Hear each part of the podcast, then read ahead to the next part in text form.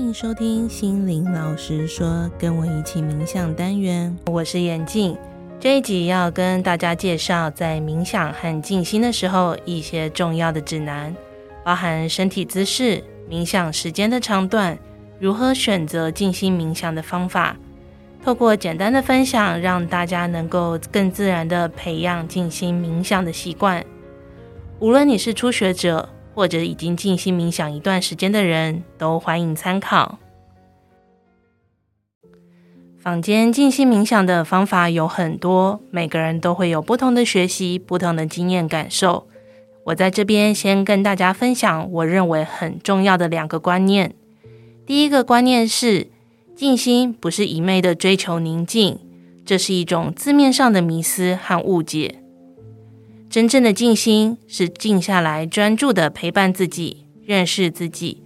透过对自我有更多层次的认识，还有清理内在的各种信念状况，你会开始感觉到生命当中的安定的力量，你的内在智慧也得以展现。因此，在静心和冥想的过程当中，如果你感觉到自己身体有各种感受，有念头的起落，有情绪的起伏。任何内在的感觉都是很正常的，因为这就是原本的自己。请不要压抑它，允许自己自然的流动，才能更顺利的达到我们想要的目标。但大家也不用担心，我后面会一一说明，如果遇到各种状况时，我们可以怎么做，让静心的品质得以提升。第二个重要的观念。心灵的力量是越放松越有力量。这个放松包含身体的放松和心理上的放松。我一开始在练习静心冥想的时候，常常拘泥在：诶，我这样做对不对？完蛋了，我好像少做了什么？为什么我没有一些奇幻或特别的感觉呢？这些等等的状况，一开始让我卡关蛮深的，自己的身体反而很紧绷，心里也用错力量。结束静心的时候，就会觉得好累。透过上课、活动、团体静心等等时的提问，还有经验的累积，我发现只要掌握正确的大方向，专注在自己，然后顺着当下的感觉，就没有那么费力了。接下来我会跟大家分享石桌上的指南入门篇，关于环境、静心的时间、你所需要的物品等等资讯。因为静心冥想的态样很多，所以我这边分享的主要是比较静态的静心冥想。首先，每个人都很在乎的关于静心的时间，很多人会说平常生活很忙，要工作、陪小孩、要念书等等的，因此不见得有时间静心。在这边要跟大家分享，其实静下心来，专注的感受自己，陪伴自己，不一定需要很长的时间。即便每次是五分钟、十分钟，对我们的内在都很有帮助。千万不要小看这五分钟、十分钟，你的自我专注力都可以透过这样的时间来做回收。所以，如果是很忙的朋友，依然可以找自己有空的片段时间来做，多试几次，你会发现累积起来的效益很大。我举几个例子推荐给大家。比如说，原本你早上起床开的是懒人闹钟，你可以把这个习惯改成一起床先做五分钟到十分钟的呼吸法，或者是音乐静心，让大脑彻底的苏醒。或者你可以选搭大众运输通勤的时候，午休结束前，或者有听过有律师说他会选择在开庭等待的时间先练习呼吸法，他感觉到头脑会比较专注。思绪会比较清晰，紧张的感觉也有降低。当然，网络上也有很多带领人的冥想音档，短则五分钟，长的有三四十分钟都有，这些都可以去做尝试。不过，不是每一个人在每一个阶段都适合做大量的冥想。在后面一点的部分，我会跟大家说明如何选择自己适合的静心和冥想方法。如果你要追求自我提升、心灵上的品质，就要开始拉长静心冥想的时间。大概要拉多长呢？有一些人会开始累积二十分钟、四十分钟，或者是一小时。这就要看大家的时间规划。当然，专注在自己的时间越长，越能够累积效果。有些人甚至不会特别的去计算到底自己静心多久。当他感觉很深厚的时候，他就一直静心下去。这边跟同学补充两个提问：有人会问说，睡觉前适合静心吗？其实真的很多人都选择睡觉前静心，但如果你睡觉的时间很晚，你一静心又马上睡着，那你的身体可能就处于一个太疲惫的状况。有些人会说，那我就静心静到睡着也可以。当然，让身体休息很好。但如果单纯评论静心或冥想的品质来说，你可能要把时间提早一点，让自己能够清醒地做完这段静心冥想比较重要。再来第二个提问，那我多久要静心一次呢？其实心灵的力量就跟我们平常在运动锻炼肌肉是一样的。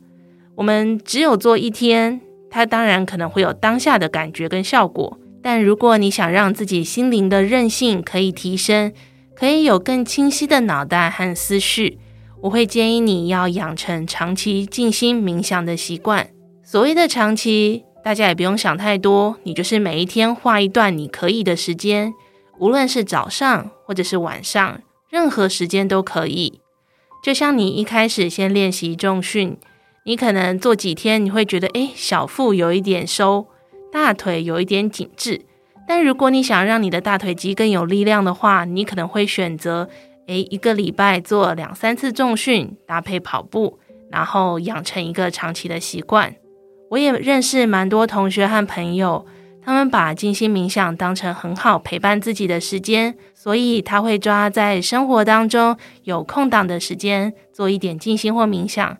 有时候长，有时候短都没有关系，他就是养成了一个随时陪伴自己的习惯。接着要来讨论关于静心的地点，哪里适合静心呢？有没有忌讳？静心冥想并没有限制要在什么特殊的环境才能做，当然在不同的环境静心可能会有不一样的感觉，但是就是把握核心的原则。要能够专注在自己，同时也要注意安全。无论是在通勤的途中、飞机、高铁、办公室、卧室、客厅、出差的旅馆，你去大自然郊游，你去海边走走，都是很适合静心的。这边有遇过两个提问。第一个问题：如果某些地方气场感觉闷闷的，我感觉不是很好，我在这边静心会不会受影响？说真的。如果那个场所让你有不好的感受，你可以离开那里，就直接离开，这样比较快，并不需要坚持一定要待在这样的环境里面静心。但如果你暂时没有办法离开那个环境，包含你觉得自己住家的气场是有点闷的，或者你要到医院陪病，或者你有工作的需要，可能需要去法院、看守所、律见等等的时候。我会建议你，就是专注的练习呼吸法，把分散在外的力量收回来。无形当中，你自己的气场会变得更加的稳固，你与外在的世界会有界限，你就比较不会受到大环境能量的影响。第二个提问，感觉静心就是必须要周围很安静，所以我一直在等一个全然安静的时间才能静心，是这样吗？如果想要提升静心的品质，有安静可以独处的环境当然是最好，但就算在外通勤，待在有声音的环境，我们也可以练习不同的静心方法，帮助自己回收专注力。我们有听觉，所以你一定会听到外界有声响。但是，当你的专注力如果收在你的内在，你会感觉到越来越稳定，周围的声音就不会影响到你了，而且。我们不能局限静心，只能在最安静的时候做，因为我们希望将内在稳定的感觉，它要能够融入生活当中。所以，只要你在的地方它是安全的，能够让你有一段小时间可以专注的，那就适合静心了。如果你所处的环境一直快速变动，有人会来打扰你，一直吵你，那可能不是一个适合静心的时间点。但是你仍然可以选择练习把专注力收回来，比如说觉知身体的感知或念头的感知，这个部分跟静心稍微有不同，在这边就没有特别做解释了。接下来讨论的是，我要用什么样的姿势进行冥想呢？一般来说，会建议是盘腿的坐姿，双手放在大腿或膝盖上，这样你的身体姿势是比较稳定的，力量也会比较稳固。虽然坊间有很多不同的门派，有各种说法和做法，但在经验上，无论是单盘、双盘都可以。双手放在大腿上的时候，可以自然的放松，不需要接手印。就是尽量找出可以让你比较舒适久坐的姿势。通常我们可以买一个坐垫，把自己的屁股垫高一点，腿低一点，这样坐起来会比较舒服。另外，在坐姿的部分，要记得把身体放松，腰椎打直，不要倚靠墙壁跟东西。为什么腰椎要打直，不要倚靠墙壁呢？这是一种代表，代表自己可以直挺挺的生存在这世界上，自己愿意独立为自己的生命负责，而不是软烂的依靠别人。虽然它只是外在的一种形象表示，但其实外境就是对应到我们的内心状态。再次提醒大家，心灵的力量是越放松越有力量。所以，如果你觉得身体很僵硬的朋友，平常可以多拉筋、多伸展。当我们坐下来静心的时候，我们可以先感觉一下自己的肩膀，你有没有耸肩，或者是你有没有往前驼背，这些都可以判断你的身体是不是放松的，有没有需要先做个伸展再开始静心。虽然我们说盘腿比较好，不要靠着椅背比较好，但凡事要取得一个平衡。有一些人会因为腿部受伤、腰部受伤的关系，所以他没有办法用坐姿或者是盘腿的方式进行，那就可以选择坐在椅子上静心。不过，依照我的经验，无论你是要盘腿坐还是坐椅子，记得不要选择过软的坐垫、会下陷的坐垫，这样对脊椎比较好。所以，如果你睡觉的床很软，那可能不适合拿来坐着静心。另外，有一些人会问：“那我可以躺着静心吗？”当然没有不行，只是很多人的经验上，就是因为身体太累了，所以躺着很舒服，脑波放松之后就很容易睡着。他听一个冥想音档，等到他下一次有意识的时候，音档早就播完了。如果你想要有意识的练习静心冥想，我会建议你不要躺着静心。如果是你静心冥想到了尾声，你希望做个大休息，当然是非常可以。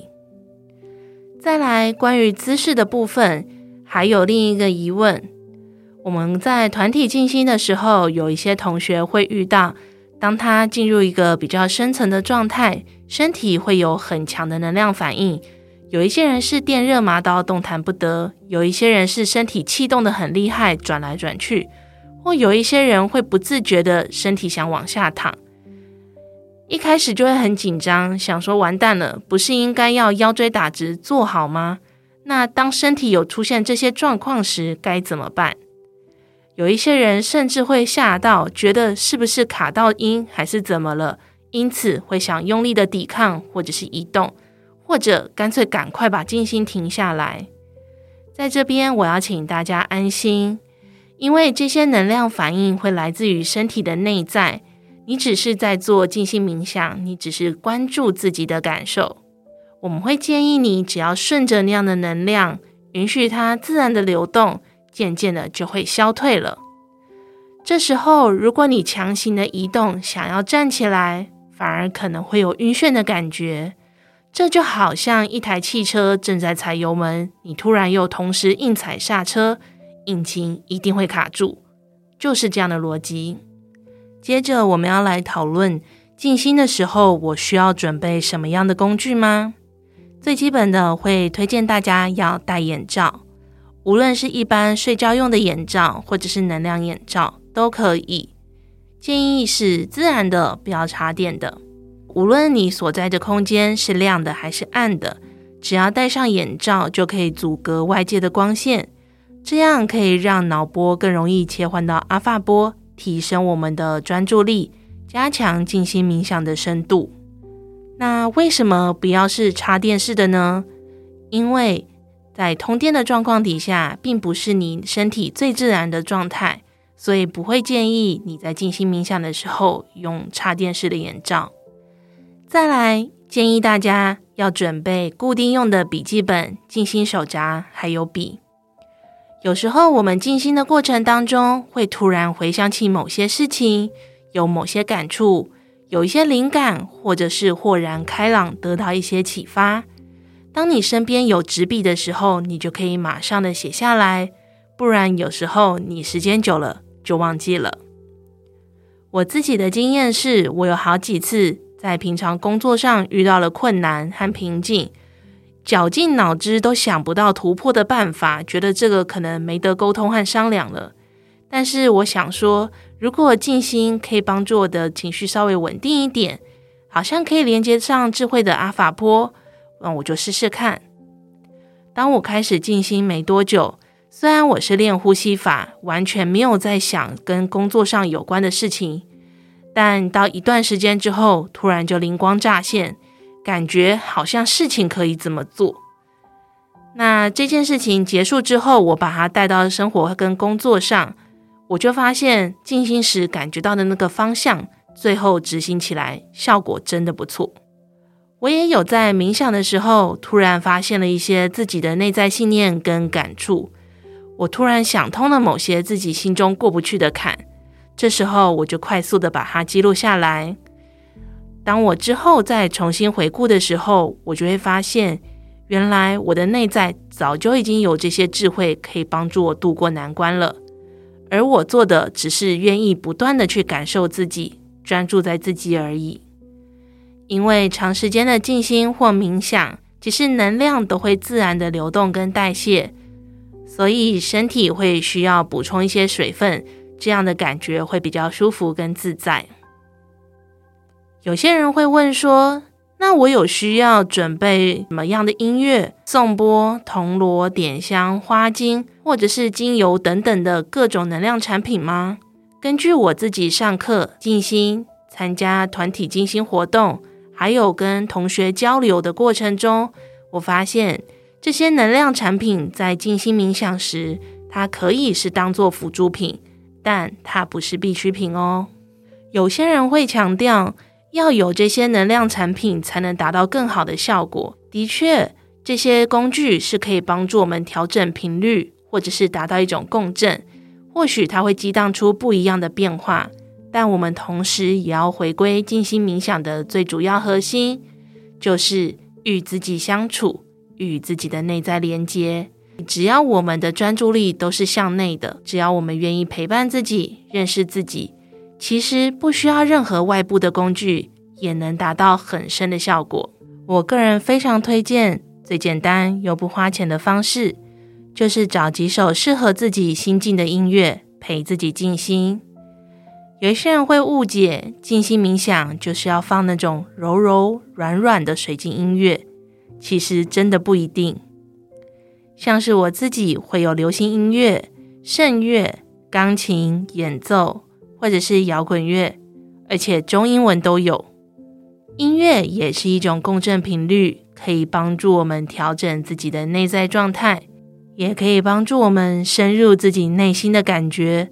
做更深层的情绪释放和自我疗愈，好听的音乐也会抚慰我们的人心。但如果你发现自己放音乐的时候都会分心，完全专注在歌词，或者是开始去想，哎，这位演唱者怎么样怎么样，他还唱了什么歌，怎么样怎么样，那你可能暂时就没有这么适合听这首音乐了。最后是关于到底要做静心，还是做冥想的选择，有一些人会问我，同样的时间，到底要做静心还是冥想比较适合？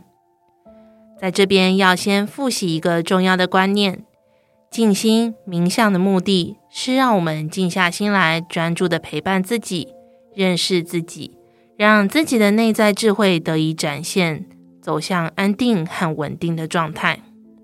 因此，我会建议大家。依照你自己最近的需求和状态，随时调整你静心冥想的方法。无论是纯粹的静心、呼吸静心、脉轮冥想，做情绪释放的静心，都是很好的选择。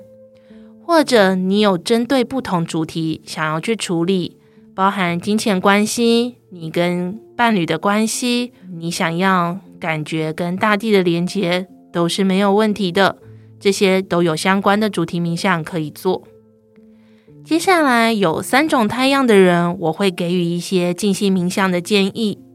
第一种，如果你最近是一个平常思绪很多，会想东想西，甚至有到钻牛角尖程度的人，我会建议你要采最纯粹的静心方法，才能帮助自己大脑净空，好好的休息。因此，我会推荐要做呼吸静心。无论是数息法、七四七呼吸法都可以，或者你可以做更快速的火呼吸冥想，这些都可以帮助你透过呼吸法把专注力拉回来，也会切断你大脑里面一直不断想思考的这个惯性。也可以做身体容器回收的冥想，我爱我在静心，这两个冥想静心都非常的纯粹。都是把专注力拉回到自己的中心，没有过多的思考，才能真正的帮助自己净空你的大脑。为什么这时候不要做太多有引导式的冥想呢？因为这一类的冥想会让我们大脑不断的去想，诶，我现在要想象有一个什么样的东西，想象一个什么状态，接着要往哪边走，哪边去。当你的思绪早就已经很多或很混乱的时候，这样无形当中反而是造成大脑的负担。如果你真心想要让你的大脑好好休息，找回心中的宁静，引导式的冥想暂时就不适合你了。过去我有听到一些同学说，他一直都不知道到底要怎么让自己静下来。所以他找了一些可能引导自己去了海边，又去了山上，然后又感觉到什么样的光，又有什么样的人。其实他后来就有点不太知道自己到底为什么要做这件事，而他的思绪也是没有办法整理干净的。这是别人的经验，跟大家分享喽。第二个种类是，如果你已经感觉到你日常生活中有隐约的不开心。压抑，或者你已经像一个蓄势待发的火山，随时都可以爆炸。我会建议大家要做音乐静心，搭配情绪释放，允许所有的感觉流动，在以不伤害他人、不影响他人的状况底下，好好的宣泄，把它全部都说出来，就可以让那些堵塞的能量离开你的身体。比如说，如果你工作压力很大，已经觉得很暴躁了，这时候你可以选择摇滚类的音乐当背景；如果你感觉到很伤心、很难过，你可以选择抒情音乐当背景。当然，你不一定需要背景音乐。有一些人就是在静心的过程当中，持续感觉自己的状态，跟自己对话，好好的探索为什么自己这么生气。到底自己内在有什么样的情绪还没有宣泄？还有一种状况是，有一些人他最近虽然没有遇到什么样特别的状况，但是仍然希望可以锻炼自己的心，跟自己靠近，希望心想事成的力量得以展现。其实不管你做哪一类的静心冥想都是可以的，你就是依照现在自己的状态，先选择一个适合的方式。过一阵子，你想换其他的方法也可以。最后要跟大家分享，如果你想让自己在心灵成长的路上走得更稳定、更踏实，在选择冥想时，建议要选择能够把专注力回归到自己身上、往内探索的冥想。去看一些很奇幻的东西，接一些能量。或者一直灌输自己“我会成功，我会进步”等等正面观念，这类型的冥想在帮助认识自己、探索自我的路上就没有那么直接，效果可能相对有限。甚至有一些人会着迷于奇幻旅程，反而与自己的心的连接越来越远。无论你做什么类型的静心和冥想，都要记得自己的初衷。就是帮助我们自己找回自己的力量，成为一个更有力量的人。那建议大家真的要养成静心冥想的习惯。就像沈伶老师在活动中常说的，如果你是一杯浑浊又摇晃的水，唯有让这杯水停下来，你才能看见需要过滤的部分，去把那些杂质清理掉之后，你的水才能够干净清澈。